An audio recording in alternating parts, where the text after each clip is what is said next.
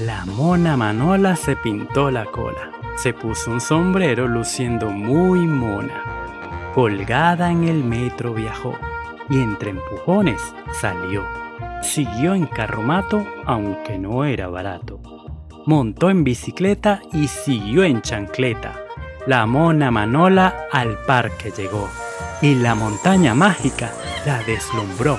Saltó, saltó y entre brinco y brinco al mono Manolo encontró. De la emoción, la cola se le desmanchó y hasta el sombrero perdió. De la mano del mono Manolo, la mona Manola, la ciudad contempló.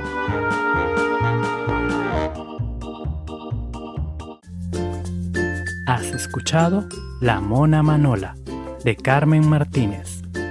Esto fue un micropodcast de la Noé, segunda temporada.